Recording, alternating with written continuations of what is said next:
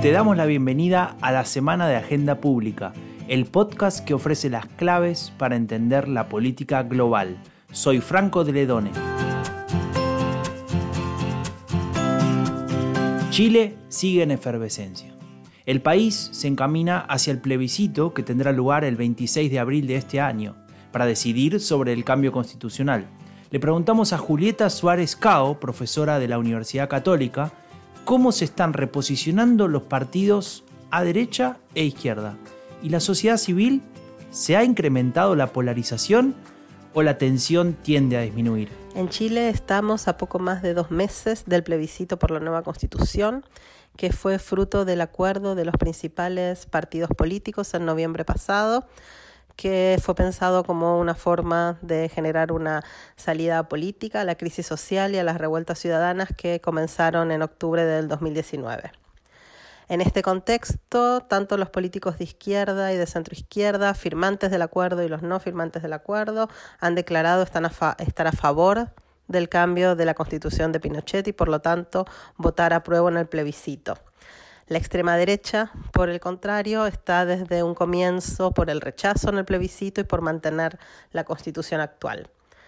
Al interior de la coalición de gobierno, las posturas están más eh, divididas. La UDI es el partido que se ha manifestado por el rechazo en el plebiscito, acercándose así a la postura de la extrema derecha. Y Evópoli, el nuevo partido de centro derecha, después de una reunión general del partido, ha decidido estar, eh, apoyar y hacer campaña por el apruebo y por el cambio de la Constitución. El partido del presidente Piñera, Renovación Nacional, ha dejado en libertad de acción también después de una reunión partidaria, mostrando una división bastante fuerte entre quienes aprueban, que son coincidentemente los políticos del sector que tienen los niveles más altos de aprobación en toda la derecha, y los que rechazan modificar la constitución de la dictadura. Las encuestas, digamos, hasta el momento recogen que la sociedad civil está mayoritariamente por el cambio constitucional, está a favor de cambiar la constitución. Sin embargo, es difícil predecir con certeza el resultado del plebiscito, puesto que va a ser una elección con voto voluntario y esto complica un poco la confección de buenos modelos de votante probable. Sin embargo, lo más esperable es que triunfe el sí en el plebiscito de abril. La polarización ha ido en aumento en las últimas semanas, en las que continuaron las manifestaciones, si bien con menor intensidad al tratarse del mes de veraneo en Chile, y hasta con el sector del rechazo ahora encabezando algunas movilizaciones con ciertos niveles de violencia de, ambos lados lo cual evidentemente muestra una polarización en aumento, algo que es esperable además en un escenario en el que la ciudadanía debe optar entre dos opciones que son contrapuestas, como el apruebo y el rechazo a la Constitución. En las semanas que restan de acá a la votación, se espera un, recrudecer de las protestas en el mes de marzo, en especialmente con un 8 de marzo que movilizará a las mujeres que se encuentran actualmente demandando que la Convención Constitucional tenga paridad de género efectiva en la integración y el comienzo también de clases para las escuelas y las universidades, facilitando la organización de los grupos de estudiantes. En el futuro cercano, entonces, es probable que vivamos una situación de polarización increyendo entre quienes legitiman la protesta ciudadana y aquellos que están poniendo más el énfasis en el tema de orden público.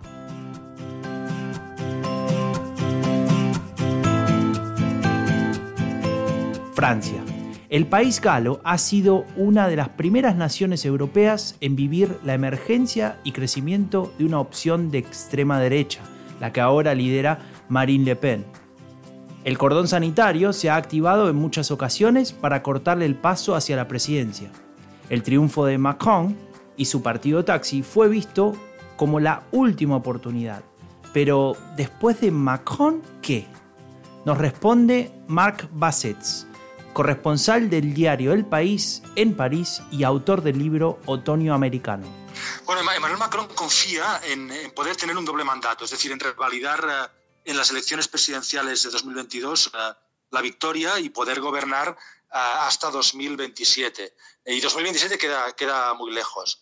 Eh, en un mundo ideal, o ideal para Macron, en ese momento, en 2027, ya habría reformado Macron Francia, habría resuelto los problemas de fondo estructurales de, de, este país de tal forma que la extrema derecha es su gran adversaria en este momento, quedaría contenida o habría bajado su apoyo. Pero Macron sabe que el mundo real es mucho más complicado.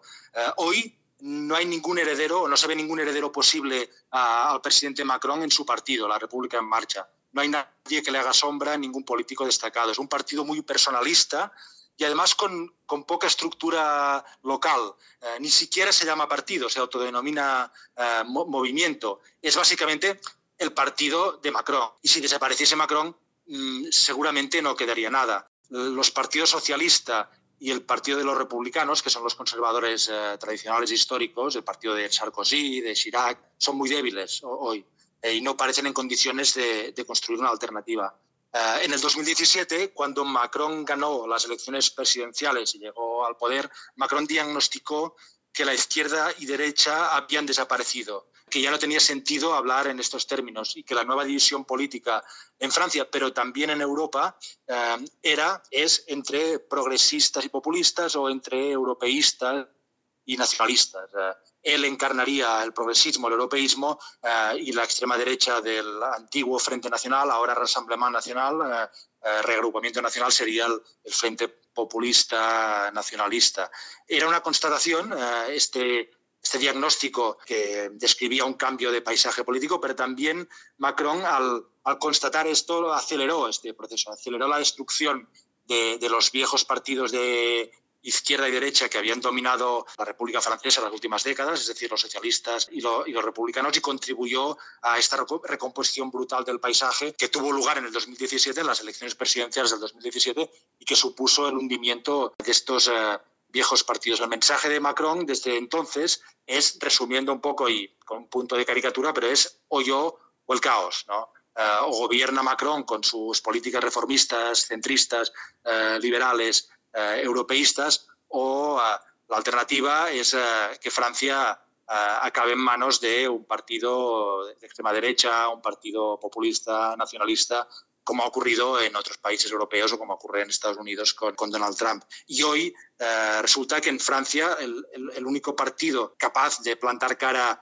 a la República en Marcha, el partido de Macron, capaz de plantarle cara al presidente Macron, es precisamente el Rassemblement Nacional, el Reagrupamiento Nacional, que es el heredero, como decía, del Frente Nacional, uno de los partidos eh, de extrema derecha más veteranos y más fuertes de, Europa, que se ha se ha modernizado, pero que sigue manteniendo eh, esta identidad eh, muy arraigada. El, problema de Macron es que al reconfigurar de esta manera el, paisaje político y al dejar como única alternancia eh, este partido de extrema derecha, supone admitir, aunque sea tácitamente, que, como en toda democracia, gobierna el, partido en el poder y después hay una alternancia con la oposición. Hoy la única alternancia posible eh, en Francia, la única alternancia que se ve eh, es la del reagrupamiento nacional y de, la de su líder eh, Marine Le Pen.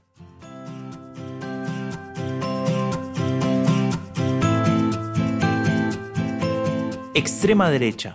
El asesinato de nueve personas en Alemania ha causado conmoción.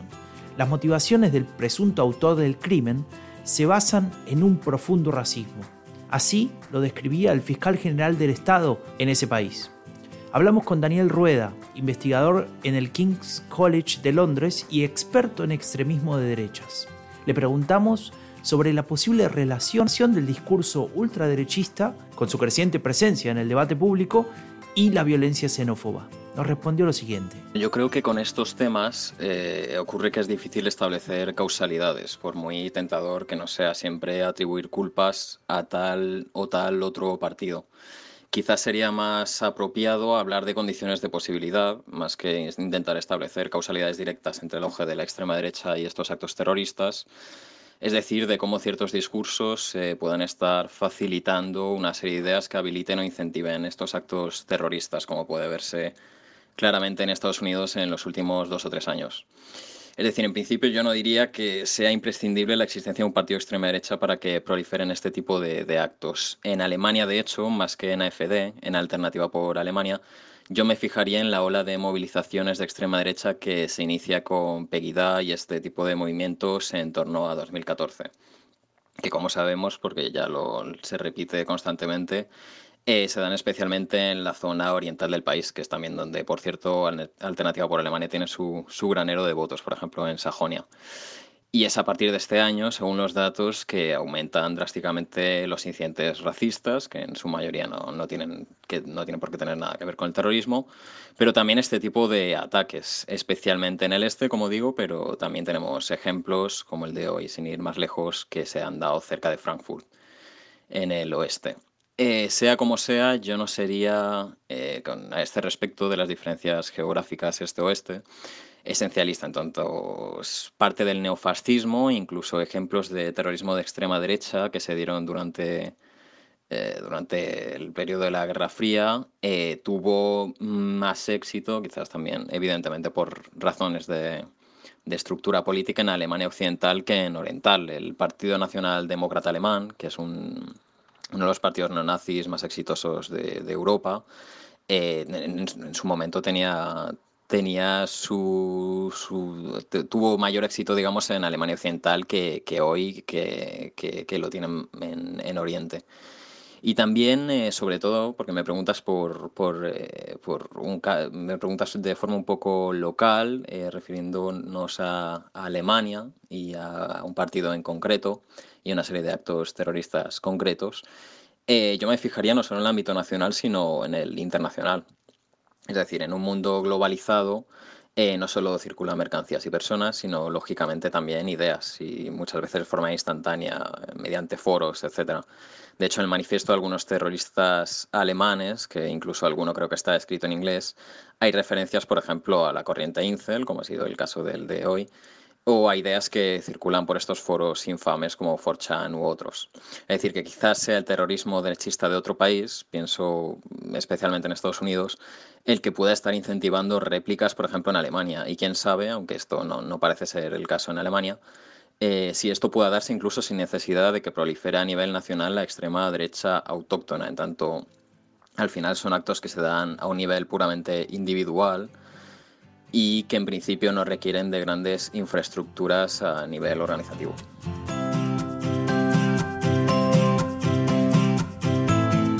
Y esto fue todo por hoy. ¿Quieres saber más? Tienes muchas opciones. Puedes visitar agendapublica.es, puedes suscribirte a nuestro newsletter o puedes esperar hasta el próximo domingo cuando publiquemos un nuevo episodio de la Semana de Agenda Pública, el podcast que te da las claves para entender la política global. Yo soy Franco de Ledone y junto al equipo de Agenda Pública te damos las gracias por estar ahí. Hasta la próxima.